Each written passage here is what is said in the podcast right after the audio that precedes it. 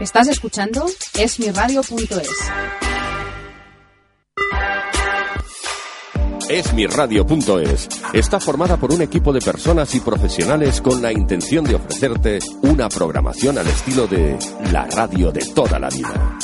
Cada día puedes disfrutar de nuestros programas en directo durante las 24 horas, los 365 días del año, ininterrumpidamente. Para escucharnos y conocer nuestra programación, puedes hacerlo en www.esmiradio.es. Todos los martes, de 10 a 11 de la noche, Leyendas en el Tintero, con Fernando Gracia, aquí, en esmiradio.es. Buenas noches amigos de la literatura. Hoy tenemos con nosotros a una gran poetisa muy polifacética, eh, Antonia Pilar Villascusa. Hola, buenas noches. Hola, ¿qué tal? Buenas ¿Cómo estás? noches. Bien, muy bien. ¿Nerviosa? Bueno, siempre hay los nervios típicos, pero luego se van. Sí, tú eres una persona muy campechana estoy seguro que, que lo harás muy bien. Eh, Eso espero, gracias. Bueno, ven- volvemos enseguida que hablamos un momento con nuestros patrocinadores. Muy bien. Hola amigos, soy Carlos Latre y os envío un saludo enorme, un abrazo gigante a todos los amigos de Esmi Radio y os espero en el Capitol, en la Sala Rubienes, con 15 años no es nada. Un beso.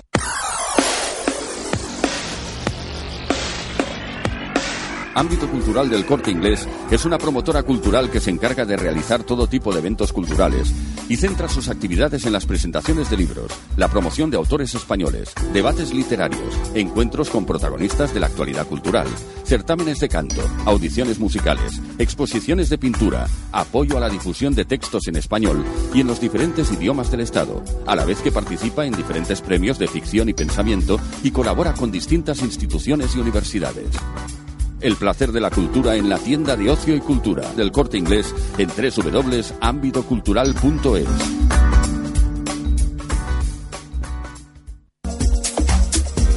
Rosana Alcaraz, maquilladora profesional, te invita a conocer su trabajo.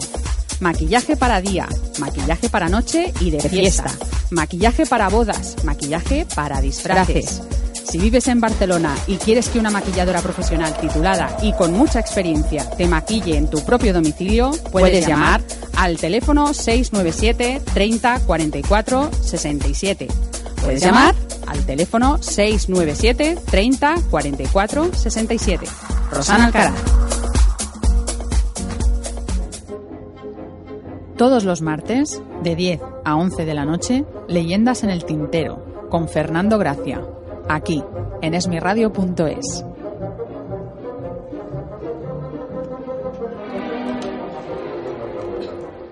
Pues buenas noches de nuevo. Estamos aquí otra vez para presentar a Antonia Pilar Villascusa Ríos, poetisa, eh, también narradora, ¿no? Novelista, Sí, ¿no? sí.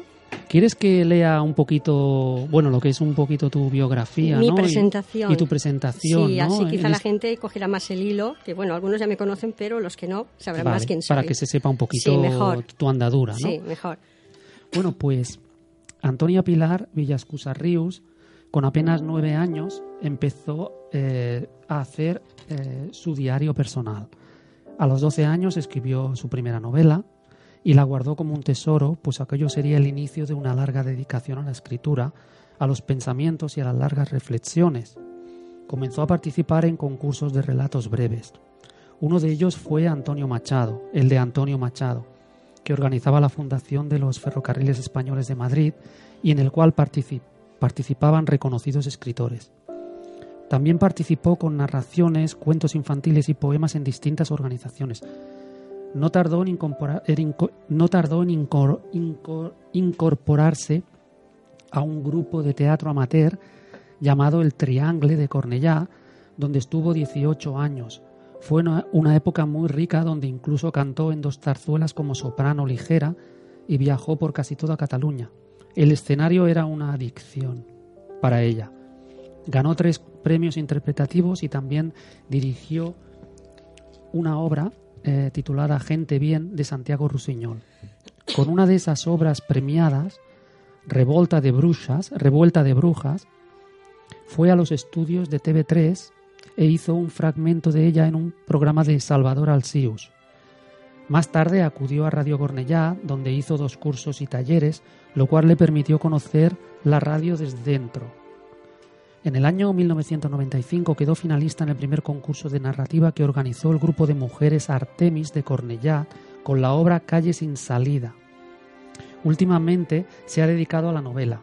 Tiene una terminada cuyo título es La otra cara del espejo y, y está terminando, ultimando su primer libro de relatos en solitario, que piensa editar este verano.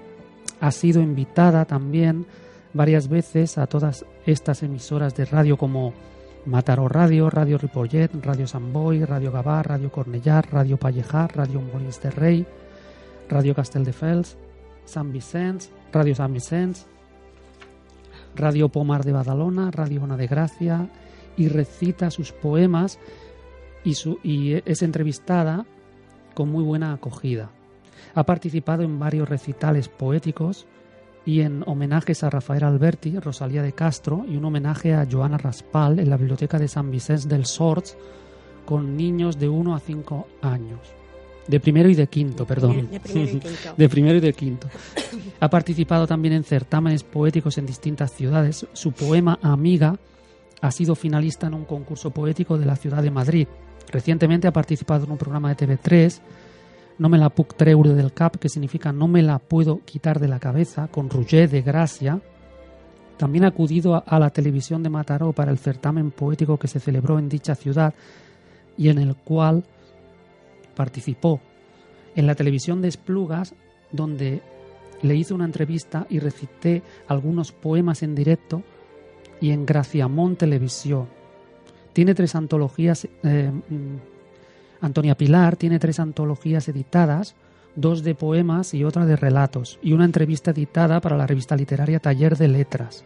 Participa mensualmente en una revista digital La Oruga Azul con poemas y relatos.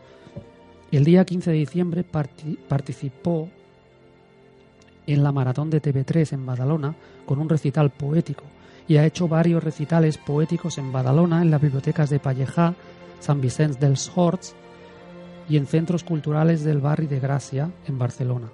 Está abierta a cualquier experiencia dentro del mundo del espectáculo. O sea que... De unido, ¿eh? Vaya tela, ¿eh? Sí, es un currículum bastante, bastante largo, la verdad. Toda la vida. Hay que moverse mucho, ¿no? En este mundo A de la literatura. Sí, en la literatura sí. Bueno, en todas las facetas en que te mueves debes moverte. Lo que pasa que sí que hay parcelas en las que es más fácil introducirte o moverte que otras. Eso por descontado. ¿Crees que antes, por ejemplo, era más difícil introducirse o los mecanismos eran los mismos, pero ahora con Amazon y con todas estas facilidades que hay para escribir, ¿verdad? A ver, la tecnología nueva nos ha ayudado mucho, qué duda cabe. Sí. A ver, tiene sus pros y sus contras, pero tiene muchas ventajas. A mí particularmente me ha ayudado a darme a conocer eh, en varios sectores que antes me era imposible y abarcas, abarcas una serie de cosas que antes no, no podías ni soñarlas. Y sí que es para el escritor o para el actor de teatro, esto te beneficia mucho. O sea que sí, debo agradecer las nuevas tecnologías lo que me han facilitado. ¿eh? No puedo estar nunca en contra de ellas, al contrario. Se pueden combinar las dos cosas, ¿no? Sí. Lo, lo tradicional y lo... Evidentemente, sí. Y a veces una cosa lleva a la otra, o a veces Exactamente. empiezas por un lado, y, y- pero Sí, claro, sí. todo está relacionado. Todo está relacionado. Lo que pasa que también las cosas tradicionales cuesta también de despegarlas de encima, porque las llevamos muy, muy arraigadas. Y a mí me cuesta. Pero bueno, mm, es un avanzar a poco a poco de la vida y de la sociedad que te tienes que ir integrando, aunque te guste o no, tienes que ir avanzando. Y esto es lo que yo estoy haciendo. Siempre, yo siempre digo, ¿no? Que para, para, para que una persona sienta interés por la literatura, normalmente es que ha leído algo que le ha gustado mucho y ha querido y, y- y ha querido pues ser escritor o poeta, ¿no? La- por ejemplo, alguien ha leído Machado ¿eh? y entonces eh, le ha gustado la poesía, ¿no? Alguien ha leído Dostoyevsky y, y le ha gustado la- Dostoyevsky, la, sí. novela, ¿no? Por ejemplo, ¿no? Tú, por ejemplo, eh, como se supone que también te has iniciado en, en la carrera de escribir, de, de la escritura, ¿no? Por alguna influencia, ¿qué es lo que te gusta leer? A ver, em, eh, yo voy a empezar un poquito por el principio. Yo me aficioné a la lectura gracias a mi padre, que era un gran lector. Y en aquella época, que yo era muy pequeñita, mi padre tenía una gran biblioteca en casa y eso me inculcó a la lectura y, y al querer leer. Esa fue la base. Y luego ya todo se fue sucediendo poco a poco. En Antonio Machado, como has dicho, no, no, no, me, no me influyó, pero sí Fedor Dostoyevsky, porque yo me integré mucho en la literatura rusa. En aquella época me encantaba, León Tolstoy y todo aquello, me lo leí todo de cabo a rabo, que ahora quizá, quizá no podría volver a leerlo, porque reconozco que es una literatura muy recargada, que para explicar una pequeña secuencia se tiraban seis, siete, ocho y nueve páginas. Pero bueno, a mí aquella época aquello me influyó mucho. Y me empapé toda la literatura rusa de aquella época y la guardo aún en casa, la tengo. Y bueno, fue el inicio de mi, de mi, de mi lectura toda esta. Sabes que la, ahora que has dicho eso de esos mamotretos ¿no? impresionantes, por ejemplo, de Guerra y Paz, ¿no? Todo esto se escribía, la mayoría ¿eh? de esas novelas se escribía por folletines y en artículos, ¿no? literarios eh, de los periódicos y eran tiradas de que duraba pues cada día hacían un, un trozo o cada semana no un capítulo, lo que sea. Y por eso salían tan grandes. Hoy a lo mejor se plantearían las cosas de otra manera. Y entonces era todo más extenso y todo más, ¿no? La novela era mucho más. Sí, lo que pasa que yo, pues, mm, en aquellos momentos era un placer leer esta lectura. Como también me influyó mucho un libro que me lo tuve que leer varias veces, A Sangre Fría. Fue, ah, sí, Truman Capote. sí, fue un libro que me impactó mucho sobre todo la trama del crimen y todo, me impactó aquel, aquel es libro. Impresionante, sí, impresionante. Sangre Fría me impactó mucho este libro. Y me lo compré de muy jovencita y me lo he leído muchísimas veces. Es de aquellos libros que a mí, personalmente, nunca me cansan de leer. Sabes que eh, A Sangre Fría de Truman Capote es una novela reportaje y él inauguró y creó un nuevo género, porque claro, es que Norteamérica son grandes innovadores de literatura, ¿no? Y con esta novela, que él prácticamente fue a la población donde ocurrieron y se asesinaron a estas familias, estos dos delincuentes ¿no? que habían huido de la justicia, ¿no? fue a ese poblacho ¿no? de, Estados Unidos, estuvo viviendo con, con, esas personas, con los, bueno, con los que le tenían que informar, con los, fue a los periódicos locales, se estuvo informando durante meses, ¿no? Para hacer este libro y luego hizo una novela reportaje que es total sería como la, la fusión ¿no? de la realidad y de la ficción. Muchas veces aquí en el programa nosotros hemos estado siempre hablando, estamos siempre constantemente hablando ¿no? de que, qué es lo que hay de lo que escribes de lo real, ¿no? O sea, qué es lo que hay de realidad en lo que estás escribiendo, ¿no? Pues Truman Capote, con La sangre fría, inauguró una novela negra reportaje, en el sentido de que todo lo que se dice en esa novela es ficción. pero muy poquito de ficción. La mayoría son hechos, datos constatados reales pues y confirmados por, por los hechos, ¿no? Sí, sí, pues bueno, es uno de los libros que me impactó. Y tú, por ejemplo, eh, hablando de novelas, que tú empezaste muy pequeñita a escribir una novela, ¿no? ¿De qué trata? ¿Se puede saber o no? Sí, sí, sí, porque lo he dicho en varias entrevistas en otra radio. Es una novela que yo, yo tenía ganas de escribir porque siempre he necesitado la necesidad de escribir, porque me gusta la soledad y en esa soledad eh, me he desenvuelto creando y para mí la creatividad que he buscado ha sido la escritura como terapia para conocerme a mí misma, para sacar parcelas de mí que las tenía muy escondidas o que no me las conocía. Era, es una manera de desnudarte contigo misma y eso me enseñó un poquito a conocerme eh, mis sentimientos, mis emociones, todo lo que me enamoraba, todo lo que me, desilusionaba, lo que me molestaba, lo que deseaba. Entonces yo cogía un lápiz y un papel y allí mm, lo envolvía todo. Y un día pensé que podía hacer una novela, ¿por qué no? Con 12 años. Entonces busqué una ambientación de Nueva York, una viuda que mm, adinerada que se quedaba sola y que bueno era una mujer emprendedora y que, que tenía amantes y que vivía. A ver, claro, ahora esta novela la leo, la leo yo y digo, por Dios, qué fallo, cuántos fallos. Pero bueno, es que tenía 12 años. La claro. tienes que corregir. Sí, está, guardadita en el cajón de los recuerdos, pero es que tienes que tener en cuenta la edad que yo tenía. Claro, claro. 12 años, claro, tampoco yo no podía dar más de sí, claro. Si yo escribí una a los 20, que ahora cuando la. Si quiero un día hacer eh, sudoraciones rápidas, ir sauna, me leo esa novela que la pero escribí bueno, a, los 20 años para sudar. A mí, esta, a mí esta novela me permitió conocer la imaginación que yo llevaba dentro que es la imaginación que siempre me ha permitido crear personajes, porque yo siempre digo que, a ver, el escritor vive una aventura constante. Y la aventura constante del escritor es que sin movernos de la mesa de trabajo, inventamos mundos, viajamos, creamos, buscamos personajes, nos enamoramos, nos, nos, desenamoramos, morimos, nacemos, y eso, eso, es que eso no tiene precio. Para mí no tiene precio. Crear situaciones, personajes, vidas, para mí eso es único.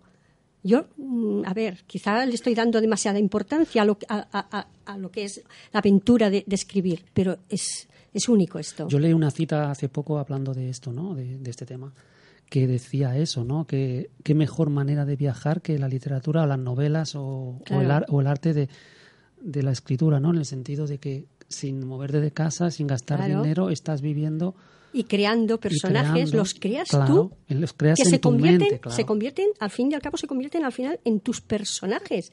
Y cuando los estás escribiendo ya no sabes si tú eres Antonia Pilar o eres el personaje que estás escribiendo, porque te involucras de lleno en ese personaje. Y a veces te metes tanto en el personaje que a veces ya no sabes separar las dos cosas. A mí me ha pasado escribiendo relatos o cosas que me acuesto y sigo pensando en aquel personaje. Yo digo, pero bueno, ahora voy, voy a descansar porque es que si no la mente llega un momento que no... ¿A ti te pasó que, cuando acabaste una novela mm, luego echas de menos los personajes y dices... Y, pudiera haber escrito pudiera haber escrito más de, sí sí porque mira yo he creado un personaje una tal Justina en uno de mis relatos que, del libro que próximamente voy a editar, y es un personaje que me ha quedado aquí en el corazón. Justina es que la, he llegado a querer. Y es una cosa inventada. Es una cosa inventada, pero que yo me... No es que me compenetre, pero he, trabajado tanto este personaje, me, he metido tanto de lleno en él que, que, lo he llegado a querer. Y entonces, para mí, el personaje de Justina eh, vive en mí. Me costará quitármelo de encima. Esto es muy interesante porque normalmente las, cuando creamos algo nosotros, ¿no? Es muy, muy original, ¿no? No te lo ha dado nadie, Pero a veces nosotros nos dejamos influir por otra literatura. Claro. Tú, por ejemplo, cuando estás leyendo un libro, ¿eso te influye a la hora de escribir? No, no, ¿verdad? Muy bien. A mí también me pasa. No, y tampoco en la poesía, porque fíjate tú, me han preguntado muchas veces, mm, ¿qué poetas te han influido? Ninguno, porque yo trato de que no me hagan influencias nadie yo quiero ser yo misma, quiero tener mi propia personalidad. A ver, sí que es cierto que cuando empiezas a leer poesías, relatos, algo siempre te queda en ti, es inevitable. Pero yo no quiero mm, tener ninguna referencia de nadie, porque entonces cojo parcelas o trazos de personalidad de aquella persona y yo no quiero, yo tengo mi personalidad y mi manera de escribir y es lo que yo quiero desenvolver. No me quiero influenciar por nadie. Ahora, si mi manera de escribir gusta o no gusta, bueno, esto ya es el lector que lo tiene que decidir, pero es como yo escribo. No quiero ser influencias de nadie, porque sí que es cierto que mucha gente dice, sí, a mí me ha influenciado Machado, me ha influenciado Lorca, me ha influenciado Alberto, mm, yo trato que no sea así. Sí, a veces las influencias son inconscientes, no, que no te das cuenta que las tienes. Por ejemplo, a mí sí que yo me doy cuenta que me ha influido algún escritor que otro, ¿no? Por ejemplo, Dostoyevsky a mí me ha influido un poco, ¿no? Se nota, ¿no? Luego me lo han dicho, sobre todo los que han leído El jugador y han leído mis relatos satíricos, ¿no? Que dicen que esa ironía, que esa eso, que recuerda un poco eso, ¿no? Y es verdad, pero para mí, o sea, yo creo que para ti a lo mejor también, ¿no? Pero son cosas compartimentadas. Yo creo que cuando tú te pones a escribir no estás pendiente de, cosas que te van a influir ni nada. Tú, tú, intentas hacer un trabajo, intentas crear una cosa original, ¿no? Ya, entonces todo lo demás automáticamente, instintivamente Lo, lo, rechazas. Es que no quiero que me influya nadie. Yo pienso que cada, cada uno tiene su sitio en este mundo y que cada uno tiene que desarrollar lo que, lo que lleva dentro y, no debemos influenciarnos por nadie. Leer mucho sí, porque es necesario leer. Pero otra cosa es que estas lecturas que tú lees te influyan para que luego tú transmitas lo mismo en otro papel. No. Además, es que dicen que para ser un buen escritor, siempre se ha dicho, ¿eh? no, no, me lo invento todo esto, pero lo, lo han dicho toda la vida en, el, en el mundo de la cultura, de la intelectualidad, ¿no? Tienes que leer un montón. ¿Cómo no vas a estar influido por, por los demás? Es que tienes que leer un montón para coger esa dinámica. Es que mucho, hay una cita hace poco que leí en, en, internet, ¿no? Que dice, es que leer y escribir se, se, se confunden y se transforman, ¿no? En lo mismo. Es lo mismo, ¿no? Entonces, claro, es normal. Yo de todas maneras tengo etapas. Mm, reconozco que mm, tengo etapas de que leo muchísimo y, y luego hay unas etapas que, que dejo de leer. Claro. Porque es que si no, a veces las palabras me comerían. Llega un momento que tengo ya una simbiosis aquí dentro de tantas palabras entre lo que leo, entre lo que escribo. Entonces tengo que aparcar un, poco la lectura. Cuando estoy escribiendo no puedo estar ah, simultáneamente haciendo todas las cosas. Es imposible.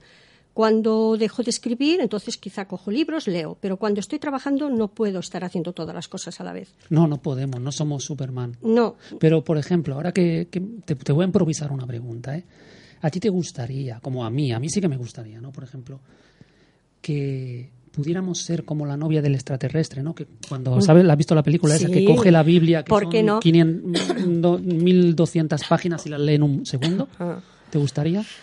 Mm, no, no. La verdad es que creo que no, no va con mi forma de ser. Pero tendríamos que leer más rápido, ¿no? Porque es que no da tiempo a leerlo todo. Pero yo no puedo leer rápido porque mm, yo las personas que leen rápidas quizá las admiro, pero mm, yo no puedo leer rápido. Necesito leer y encajar bien. Asimilar. Asimilar y encajar lo que estoy leyendo. Quizá hay personas que lo encajan y lo asimilan leyendo rápido. Cuidado, esto quizá también es una virtud que tienen, ¿eh? pero yo no la tengo. Entonces necesito leer pausadamente. En general se tiene que leer despacio. Y tranquila. y a veces repito repito, porque hay cosas que se me han pasado un poco y no las he entendido. Pero, yo sabes por qué lo digo, lo digo porque es que no da tiempo a leer todo lo que quise tener, incluso solo como base, ¿no? O sea, solo para tener una base, ¿no? De, de, la historia de la literatura, por ejemplo. O los que estudian filología, yo no sé de dónde sacan el tiempo, ¿no? Para leer todo eso. Pero bueno, supongo que tiene que haber algún método, ¿no? ¿Qué es para Antonia Pilar eh, Villa Escusa? ¿Qué es para ti el teatro? El teatro sí. es una pócima mágica. Ah, explícame eso, explícame eso. Pues te lo diré. Ahora lo llevo aparcado durante unos años, aunque la vena artística nunca la he matado, porque la llevo dentro muy, muy viva. Pero para mí el teatro fue una época preciosa de mi vida, que pude, pude interpretar a muchos personajes diversos, a mí la actuación me encanta de cara al público. A mí, yo es que soy una persona que me gusta mm, trabajar de cara al público. Me encanta declamar, actuar. Yo el contacto con el público para mí es vida. Por eso yo mm, estoy haciendo tantos recitales poéticos porque necesito este contacto directo con la gente. Y yo cuando veo que yo recito y transmito lo que estoy recitando y que la gente se me emociona o que la gente ríe o que la gente comparte mis palabras, es la satisfacción más grande que siento. Y el teatro era eso. Entonces yo estuve 18 años en el Grupo Triangla, hicimos muchas ruedas de teatro, concursos subvencionados por la Generalitat de Cataluña y hicimos muchos intercambios teatrales con otros grupos, viajamos por muchos sitios de Cataluña y fue una época, entonces me atreví también a dirigir una obra. Que esto también. Sí, la que hemos dicho sí, antes. Gente Bien, de Santiago Rusiñol, es una obra bilingüe en catalán y castellano, la cual yo también actuaba. O sea que fueron dos trabajos simultáneos, dirigir y actuar. Y bueno, y en esta época tuve tres premios interpretativos, que los guardo como un tesoro. Y me siento muy, muy, muy, muy reconfortada y muy agradecida a esta época de teatro.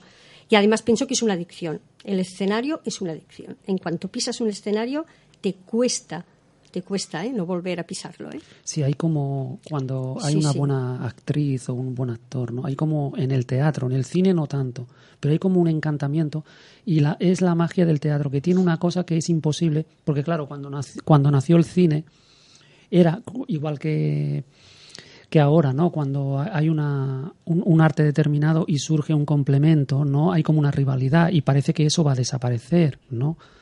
Y entonces yo creo que el teatro en este sentido nunca va a desaparecer porque tiene una magia que el cine no, no lo tiene. ¿Es para ti lo mismo? O sea, a ver, yo el cine no lo conozco, no puedo opinar porque es una faceta. Fíjate que he tocado facetas, ¿eh? pero el cine no lo he tocado de momento. No lo sé más adelante lo que pasará, porque yo incluso me, me he ofrecido a hacer spots publicitarios en agencias mm, y todo, pero bueno, a ver, que no pasa nada. Pero mm, el cine no lo puedo hablar porque no sé lo que es, pero para mí son dos cosas totalmente diferentes. El teatro y el cine para mí no tienen nada que ver. No, no tiene nada que ver. Nada, en absoluto. El teatro es otra historia. A ver, es que no sé cómo explicarlo yo, lo que es el teatro. El teatro es, es vida. Yo, yo es que pisar un escenario y, y, aparte de que te voy a decir una cosa, aparte de esto, tiene mm, la, la faceta de que memorizar. Es un trabajo memorizar y no lo, no lo hace cualquiera. Yo he memorizado textos enteros de tres y cuatro páginas, memorizar, que me he quedado exhausta, como aquel que dice, cuando he terminado la obra, me han salido todos los nervios y he dicho, ahora descanso, porque memorizar todo aquello de, es, es algo que no te lo puedes Y imaginar. habla solo de tres o cuatro páginas, pero claro, si tiene que ser un libro entero, que Mira, sería una obra entera mira, hice de una el- hora o dos. Sí, mira, hice El Hostal de la Gloria, de Josep María de Sagarra, que es todo obra en verso. Y la obra en verso, eh, La Gloria, que era la protagonista que la hice yo en este caso, se tiraba cuatro y cinco páginas enteras en obra en verso, en verso, rimada, que no te podías equivocar.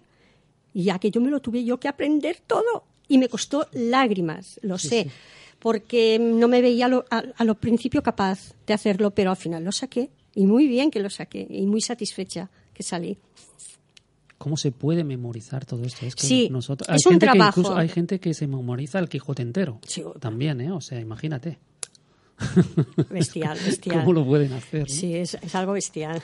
Normalmente cuando interpretas un papel, ¿no? Eh, siempre hay un papel que te puede gustar más o te puede gustar menos. ¿Te has encontrado con algún caso que no te has visto capaz de, de interpretar ese papel? No, los he hecho todos. Todos, ¿no? Ahora sí que me he encontrado en papeles muy difíciles. ¿Y cuál es, qué recursos o qué es lo que tiene que hacer el actor o una actriz para superar pues esa, ¿cómo se dice? Renuencia, ¿no? Esa, esa fuerza en contra de eso, ¿no? De para, para hacerte- Primeramente, mucha voluntad Mucha- y muchas ganas de trabajar. Luego también está el director, porque el traba- no nos engañemos que la dirección es muy importante, ¿no? Pero yo tuve que hacer un papel de una mujer de 80 años y para mí aquello fue un, un trauma. Un calvario. Sí, un trauma porque había de cambiar la voz, Sí. había de cambiar el estilo de andar, me habían de, de hacer todo un maquillaje, o sea que... A ver, aquello para mí fue un calvario, sí, porque cada vez que salía a ensayar todo lo hacía mal y el, el director me decía, Antonia, céntrate, céntrate con una persona, tú imagínate que tienes 80 años. Y yo decía, pero es que no puedo imaginármelo, porque yo entonces era muy joven y decía, es que no puedo saber cómo piensa una señora de 80 años, porque claro, pero al final pensé, lo tengo que sacar, lo tengo que sacar, y lo saqué. Y cuando yo digo lo saco, lo saco. A ver, yo soy una persona de una sola palabra. Cuando digo lo hago, lo hago, ¿eh? Sí, sí, sí. Soy, Tienes, soy así. tienes determinación. Sí, sí, sí, sí, sí. A veces tengo mm, aquello dudas que pienso, no sé, ah, me lo pensaré, a ver qué puedo hacer. No sé si lo lograré, pero cuando digo sí, lo hago. La primera vez que tuviste que subir a un teatro, porque es un- a un tablado, ¿no? O, bueno, a una tarima ¿no? Sí. de, de un teatro, es una situación que debe ser, pues, impresionante, ¿no? Pues debe sí. ser, ¿Cómo se vence la timidez? El Para- corazón, las palpitaciones, sentía más las palpitaciones que el apuntador. Era bestial, porque cuando me salí, primeramente me cogió la tos por los nervios, y yo pensé, Dios mío de mi vida, y el corazón me iba a 100 por hora, pero luego, y, y me temblaban las piernas, y bueno, claro, es que es lo típico, ¿no? Tenía una escena que tenía que estar quieta, parada, y las piernas me iban moviendo. Yo pensaba, se me están moviendo las piernas, se me están moviendo las piernas. Tenías que luchar contra todo. Claro, pero a ver, esto es la inexperiencia. Supongo que a quién no le ha pasado eso, ¿no? Sí. ¿A quién no, no le ha Sí, pasado a todo el eso? mundo, porque eso impone mucho. Y además pienso que los nervios son necesarios tenerlos porque estos nervios te hacen superar y te hacen salir del momento, del trance. Porque esa gente que dice, no, yo estoy muy tranquila, pues malamente no puedes ir Claro. tranquila. Tienes que tener un poco de nervio porque este nervio te da el empujón. Eso te, te hace hacerlo mejor. Claro, claro. Son Yo- como si yo fueran pienso que sí. Claro, pequeños tropiezos que a partir de ahí aprendes, ¿no? Vas aprendiendo. Yo ¿no? pienso que sí, claro. Lo que pasa es que cada cual. ¿Qué método usa Pil- Antonia Pilar eh, delante de un público? O sea, ¿cómo, ¿qué método usas para actuar? O sea, ¿cuál es el, el mecanismo? ¿Cuáles son los artificios? ¿O cu- cuáles son la, ¿Cómo se aprende ¿no? el arte de, de- de ser actor? De alguna manera. Bueno, Hacerte tuyo al público. Saber captarlo. A ver, a mí me gusta mucho la psicología. No he estudiado ¿eh? psicología, pero he leído muchísimo. Y es una parcela que me atrae mucho. Y tengo, diríamos que desarrollado un poco este sexto sentido, que muchas personas decimos que tenemos un sexto sentido, algunos desarrollados, otros no. Yo creo que tengo algo desarrollado e intento captar el público hacia mí. Y cuando te haces tuyo al público, ya te lo has ganado. Y una vez que has ganado el público, ya todo marcha sobre ruedas. No es que sean cosas, estrategias. Bueno, sí, también podríamos decir que es una estrategia simulada, pero eh, lo que tú debes hacer es, intentar ganarte a aquella gente que tienes allí delante, que te ha venido a ver, y una vez te la has ganado, ya está, ya está todo, ya está todo hecho. Ahora, la manera de ganártela, esto ya depende de cada cual. Los artilugios que uno tenga, que es lo que tú dices, pequeñas estrategias, pero ante todo es saber ganarte el público y pensar que tú en aquellos momentos eres la protagonista, que todos los ojos van hacia ti. Y cuando tú sabes que todos los ojos van hacia ti y que tú eres la protagonista, no puedes fallar. Y entonces esto se te debe meter aquí, es una orden que tenemos que meternos en el cerebro. No puedo fallar, porque la gente está pendiente de mí. Y si yo fallo, ya está, todo se acaba. Y esto es una pequeña estrategia. Bueno, más que estrategia, es una mentalidad que tú debes llevar ya hecha esta mentalidad tiene algo que ver con, con el hecho de que el actor tiene que vivir muchas vidas, ¿no? Tiene que estar en la piel de, de muchas personas totalmente diferentes, unas de otras. Y entonces también ese aprendizaje, ¿no? Hace que, que, él mismo madure, ¿no? Con el tiempo, ¿no? Que se va haciendo de alguna manera y en sí va creando toda la humanidad, ¿no? Un poco, ¿no? Un poco como las obras de Shakespeare, ¿no? Que, que él mismo en un solo ser, ¿no? Creó pues toda pues un poquito, casi todo, todo lo que sería eh, un retazo de, de, humanidad, ¿no? Que representaba un poquito cada personaje, pues un poco todo, todo el ser humano, ¿no? Un poco en su, en su generalidad. Entonces, en ese sentido, para ti el teatro representa ese aprendizaje de los seres humanos. Sí, y aparte te voy a decir una cosa, que los papeles más agradecidos son los malignos, los malévolos estos son los más gratificantes para el actor. Ah, sí, pues explícame. Sí, porque siempre vamos de buenos por la vida. es que, a pesar de que no lo seamos del todo, pero siempre vamos de buenos por la vida. Hay que ser buenos, hay que hacer bondad, hay que ser solidarios, hay que ser. Pero, a ver, a mí un día también quería hacer un papel de malo. ¿Qué se siente siendo malo en la vida? Y entonces mm, montaron la obra La Cenicienta, la Venta Fox, y yo pedí hacer la madrastra porque era un papel encarnizante de, de mala, de malévola, de maltratar a las, a las hijas, a la, a la hijastra y todo. Yo pensé, si me hacéis salir, quiero hacer de, de, la madrastra, porque quiero gozar en un papel. y me lo dieron. Ya estabas harta de hacer papeles buenos.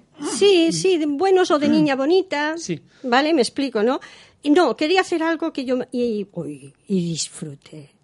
¿Cómo disfruté haciendo la Venta Fox, la Cenicienta, la madrastra? Es que las que hacían mi hijastra y todo me decían, es que parecía que nos estabas humillando de verdad. Digo, es que disfruté, que quemé toda mi adrenalina en aquel, en aquel personaje y saqué todo lo que llevaba dentro. Es muy gratificante. Y pienso que muchos actores dicen lo mismo, que han hecho cine o teatro, que un papel malvado es donde se saca el suquillo de, del actor. Y se deben sentir muy relajados, ¿no? sí, sí, sí, sí, sí. Es, es, es, fantástico hacer de malo, te lo digo en serio.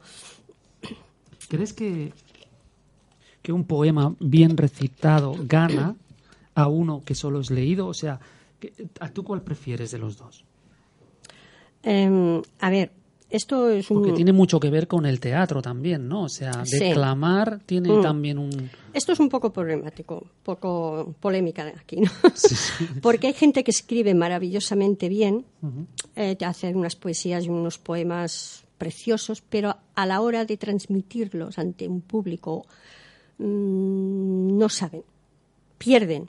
Entonces aquí, el poema eh, yo siempre digo que yo escribo poemas, pero con unas palabras muy sencillas.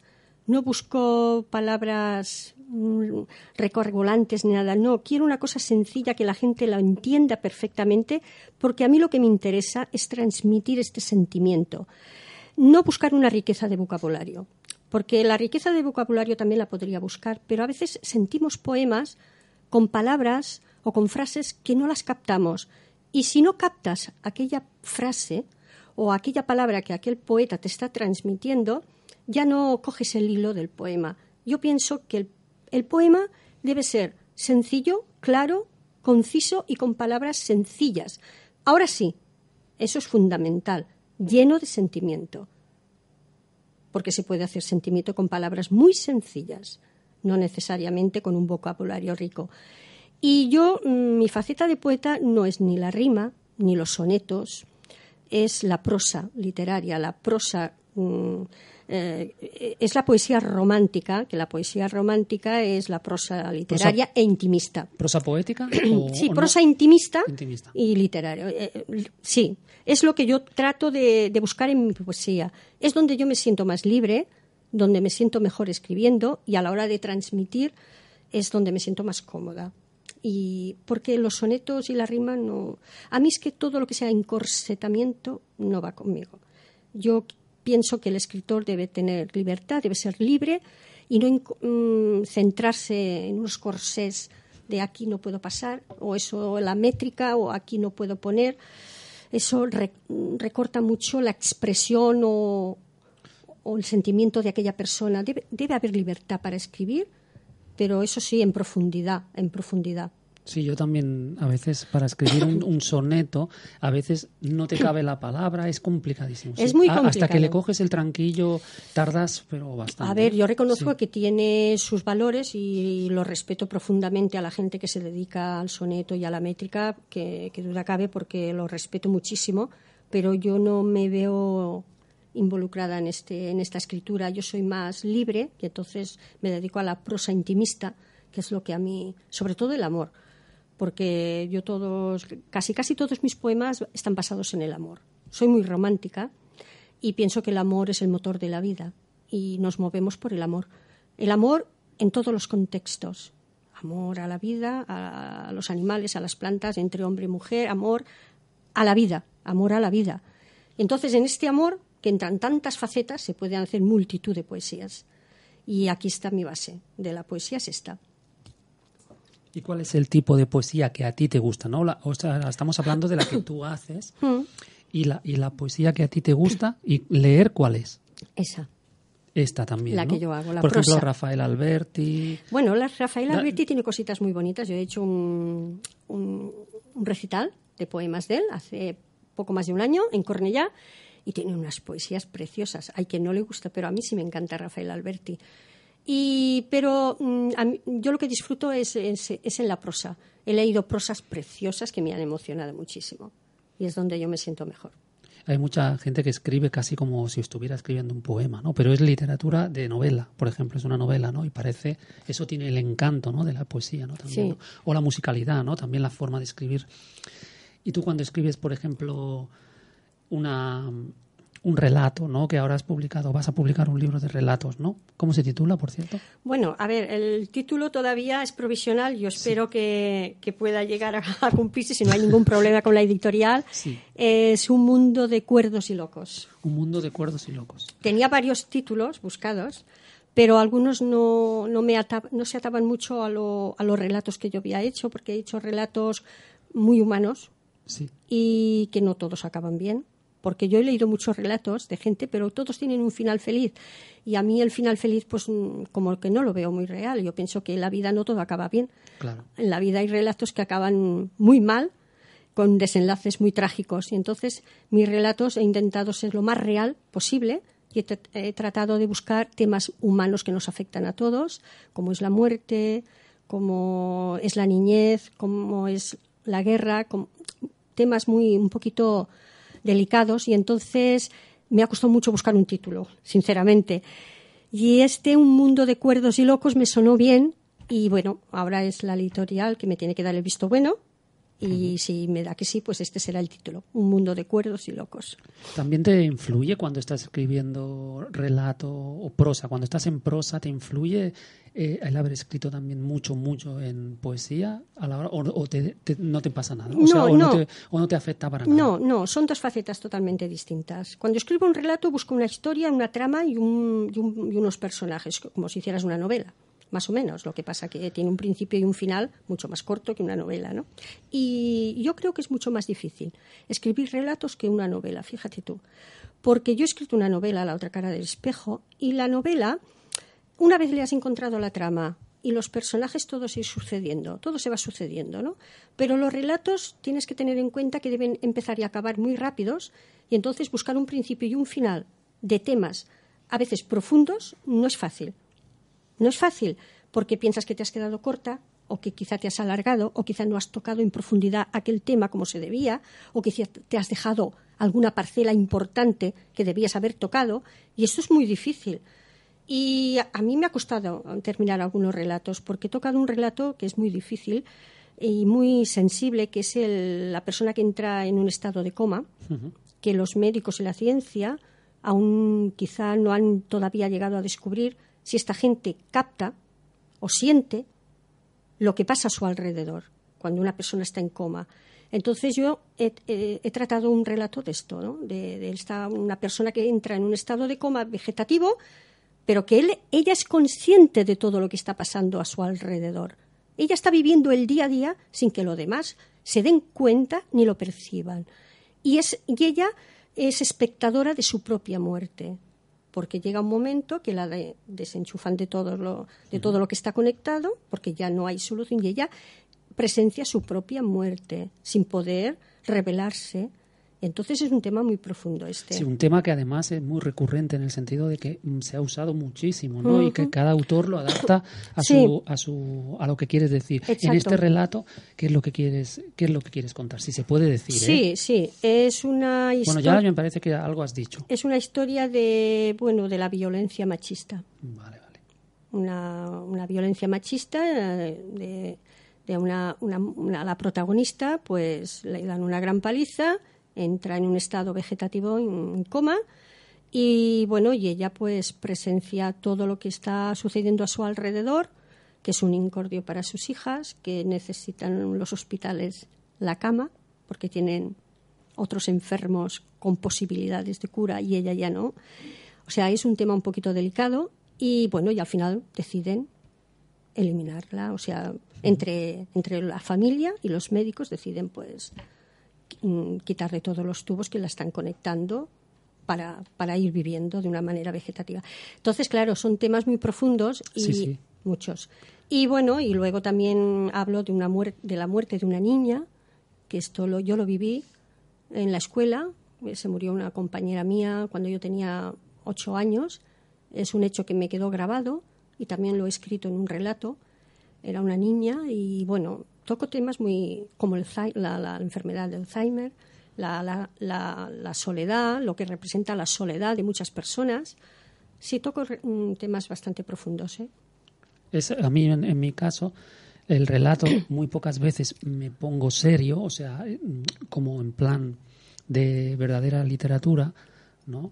Y sí que utilizo el relato como desahogo y más bien de humor, ¿no? Uso el relato, los relatos cortos los hago de humor y la novela lo, la hice muy seria, ¿no? A pesar de que también hay ironía y tal, ¿no?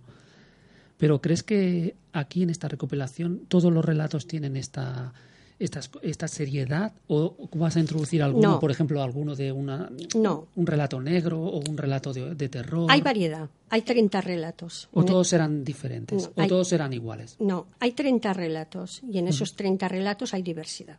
Vale. Luego también Ah, he tocado, es que, bueno, claro, tampoco no quiero adelantar muchas más cosas.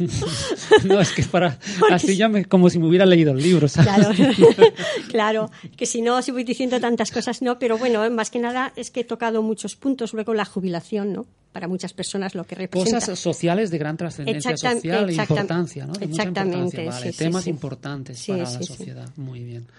Muy bien, muy bien. ¿Cuál es el tipo de poesía que más te gusta? Esto ya te lo he preguntado. Pero te lo puedo volver a repetir. ¿Hay algún autor que... no pasa nada. No, no, digo por si algún oyente no estaba o se ha ido al lavabo, pues bueno, no, es igual. Pues me gusta la prosa narrativa. ¿Cuál es, tu autor favorito, tanto de poesía como de, de, prosa?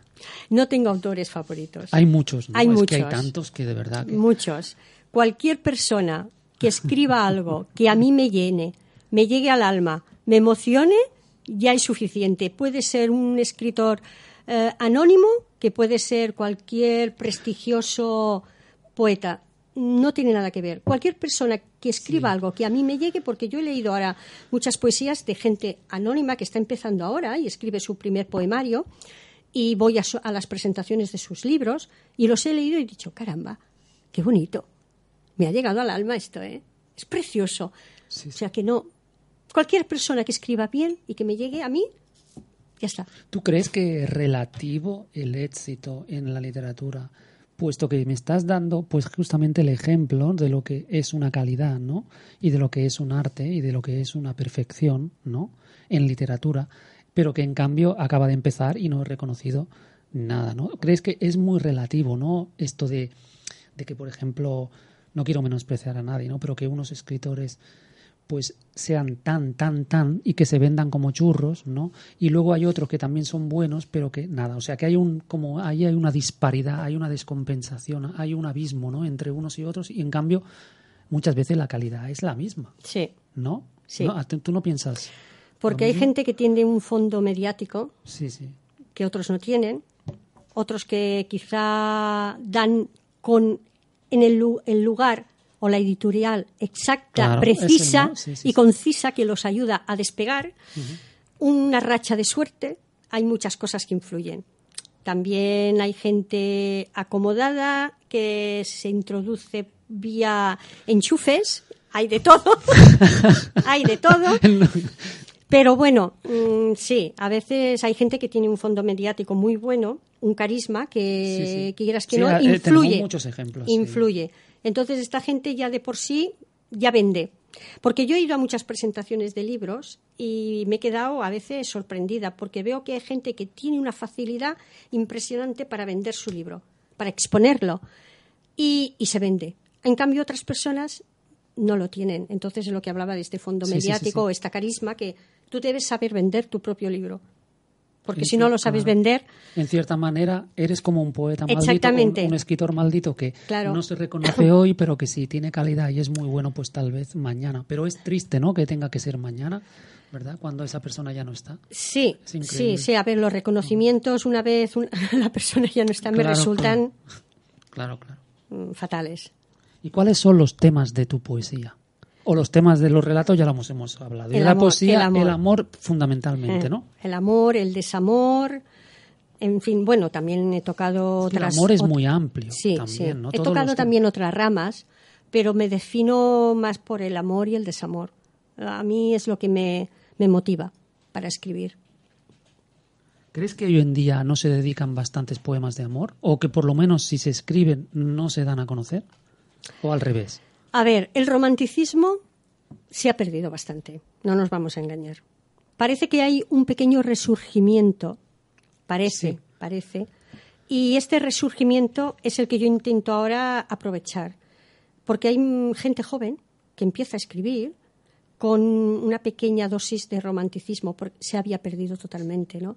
La sociedad mm, no facilita el romanticismo, no nos vamos a engañar porque la sociedad solo nos invita a la tragedia, al asesinato, a las invasiones, a las películas de, terror, de miedo, de, de, todo. Entonces, de, violencia. Sí, de violencia, exactamente. Entonces, eso no facilita el romanticismo. Y el romanticismo yo pienso que es como la sal o, o la pimienta de las comidas que es necesario en la vida porque si no tenemos esta, este mínimo de, pimienta o de sal que nos ayude a, no sé, a despertarnos en algo, ¿qué, va a ser de nosotros? Pregunto yo a veces. ¿Qué futuro nos espera? Porque el romanticismo, una persona romántica es, es, impresionante estar al lado de alguien que sea romántico, que se enamore de las palabras, de los dichos. A veces estás al lado de gente, lo escuchas y aquellas personas te dejan enamorada porque dices, me pasaría horas escuchándote, no me cansaría nunca. En cambio, estás al lado de otras que dices, tengo que marchar porque tengo que coger el tren y se me hace tarde, lo siento, pero no me puedo esperar más. Entonces, claro, es tan bonito estar al lado de alguien que, te diga cosas que te estimulen. ¿Tú crees que tendría que haber más concursos de cartas de amor? Sí, eh, tendría que haber. Bueno, hay concursos, ¿eh? ya existen, Ah, pero no tantos. Pero, mm, se han perdido bastante. Los hay más de horror, de terror, de género negro. De, Y sabes de- que de- pienso también que la Pero, gente. por ejemplo, eróticos y de amor, no tanto. ¿Sabes lo que pienso también? Que la gente hoy en día, sobre todo la juventud, que se cree más libre, y de hecho lo es, no nos Sí. vamos a engañar, eh, le cuesta desnudarse en, en poesías de amor. Y pienso, qué contradicción. Porque yo que vengo de una época de una educación muy rígida y muy controlada, donde todo estaba medido y no te podías pasar de aquí, a mí no me ha costado nada des- desnudarme en, la escritura y, decir que estaba enamorada o que, Entonces, ¿por qué les cuesta a esta juventud de hoy en día cuando disponen de tanta libertad para todo? Hay una contradicción en el ser humano que es esto lo que no entiendo a- a explicarme. ¿El por qué? Es complicado. Es complicado, sí, porque hoy más que nunca debería ser cuando la juventud se despachara abiertamente diciendo todo lo que siente de amor y todo. Y no es así. Tiene unos pudores enormes a la hora de, de expresarse. Y, y es esto lo que a veces a mí me hace un poco vacilar. No entiendo. ¿Tú crees que, por ejemplo, como decía Hermann Hesse, ¿no? que el que no encaja en el mundo puede ser que esté más cerca de encajar, de, de, de, bueno, de conocerse a sí mismo o de, bueno, de conocerse verdaderamente a sí mismo? Sí. Yo creo que los locos, que Sí. yo siempre me he tachado un poco de loca o de ilusa, porque siempre he ido un poco en contra de, de esta sociedad. Siempre he sido un poco bicho raro. o gar- mm, bicho raro porque siempre he sido un poquillo rarilla en mis cosas. Bueno, yo digo rarilla porque no he querido seguir la corriente de mucha gente. Entonces yo me he, ido- me he desviado siempre hacia mi camino, que es donde yo me sentía a gusto. Por eso te decía al inicio de la entrevista que a mí me ha gustado siempre la soledad. Me gusta estar con gente, pero necesito mi parcela de soledad. Entonces, cuando alguien dice que te gusta la soledad, ya te miran como un bicho raro. y no entiendo el por qué, porque la soledad adquirida es lo mejor que hay para crear y para conocerte a ti misma. Cuando una persona está siempre rodeada de gente, es imposible que pueda tener creatividad, es imposible llegarte a conocer. Entonces, yo creo que todos necesitan esta parcela de soledad. Lo que sí es duro es la soledad obligada, obligatoria. Claro. Eso es duro. Sí, sí. Pero la soledad adquirida es lo mejor que hay. Mis horas de soledad es lo- yo es donde me siento mejor. Entonces soy un poquito bicho raro, porque lo sé. Pero estos bichos raros son los que ayudan todavía a continuar esta línea que tiende a desaparecer del romanticismo. Sí, sí, sí. Y gracias a estos seres quizá la mantenemos.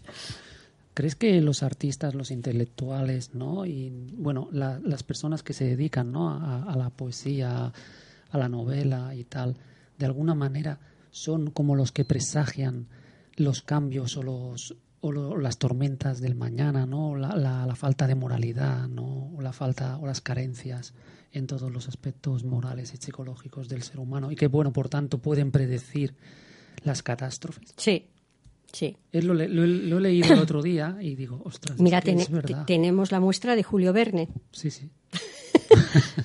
Julio Verne fue la clave de ello, En sus novelas de, de ciencia ficción, ¿no? que se han convertido muchas en realidad. Sí, sí. Y mucho peor de lo que, O sea de que, lo que él había Pues, pronosticado. pues claro, porque eh, como ya te he dicho antes, como el escritor vive constantemente en, en una aventura al escribir, a Sí, veces escribimos cosas que dicen, pero ¿qué has escrito? Esto, esto se ve, esto no es real. Ahora no, pero quizá de aquí a unos años sí. Porque, el- por ejemplo, con la, con la mecanización industrial, ¿no? A partir de la revolución industrial, pues el, la- el trabajo del ser humano antes era más tradicional y, y ag- y agrícola, o bien, pues, eh, una artesanal, ¿no? O bien eran formaciones profesionales, ¿no? Que la- las personas, los tratos, todo era mucho más humano mucho más, más fácil de, llevar, ¿no? Y entonces, con la mecanización de la revolución industrial, pues, los escritores de aquella época como Dostoyevsky o, bueno o los románticos y tal, pues ya empezaron a denunciar todo esto, ¿no? Y luego se ha convertido en una cosa mucho peor de lo que ellos habían presagiado, ¿no? O sea Sí. que muchas veces eh, todo lo que estamos hablando, pues lo, lo presagian de verdad. Y hablando de poesía, por cierto, o de algún texto tuyo, que si no se nos va a pasar el tiempo, ¿por qué no me lees alguna de estas poesías, Poesías. que tú haces, que tú siempre, como tratas de temas eh, intimistas y Mm. del amor, pues vamos a leer un ejemplo, ¿no? Pues sí.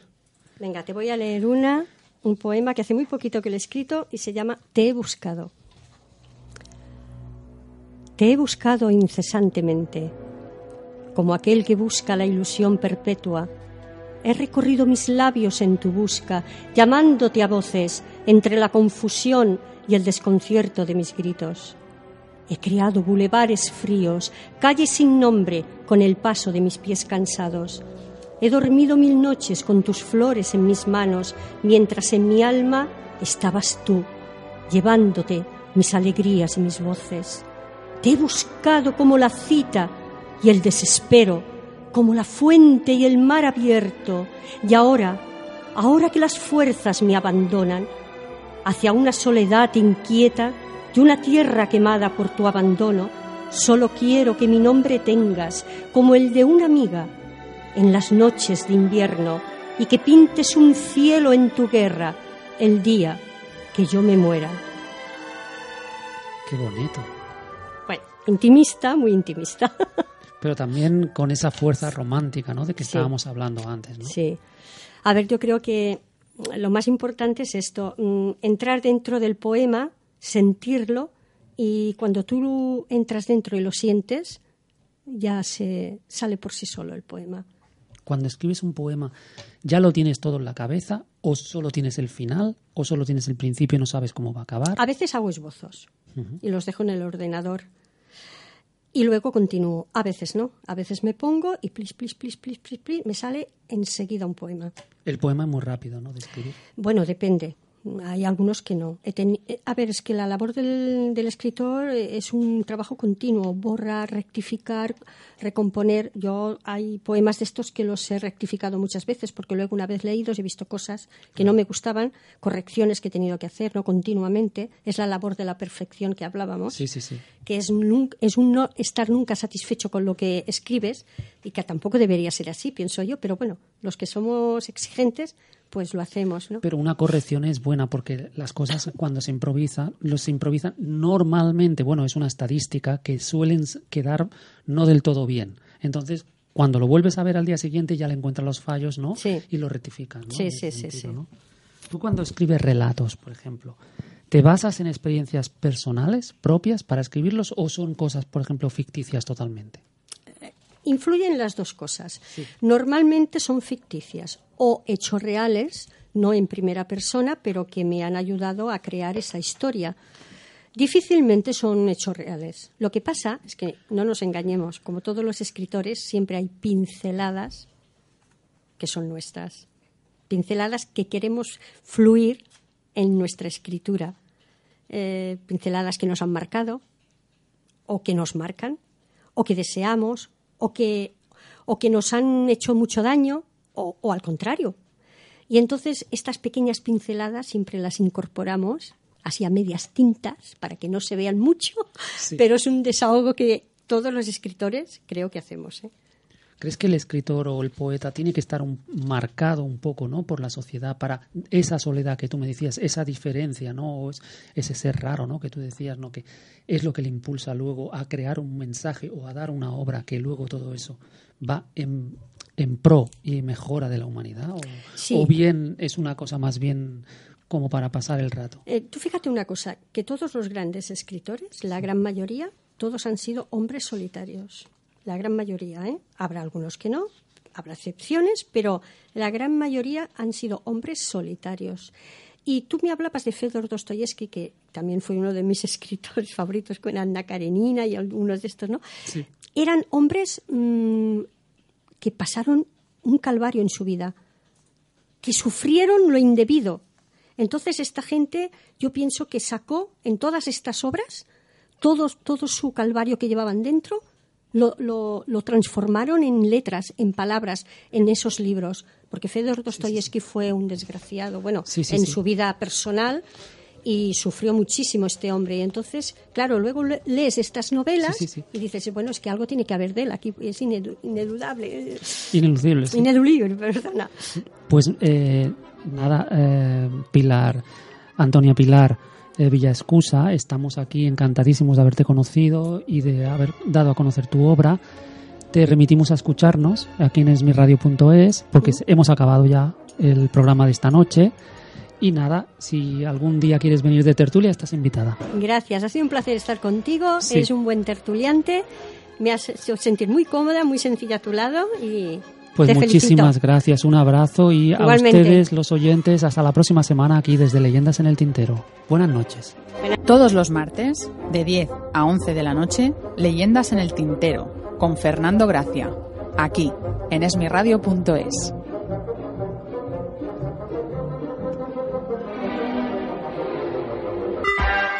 Esmiradio.es es tu radio.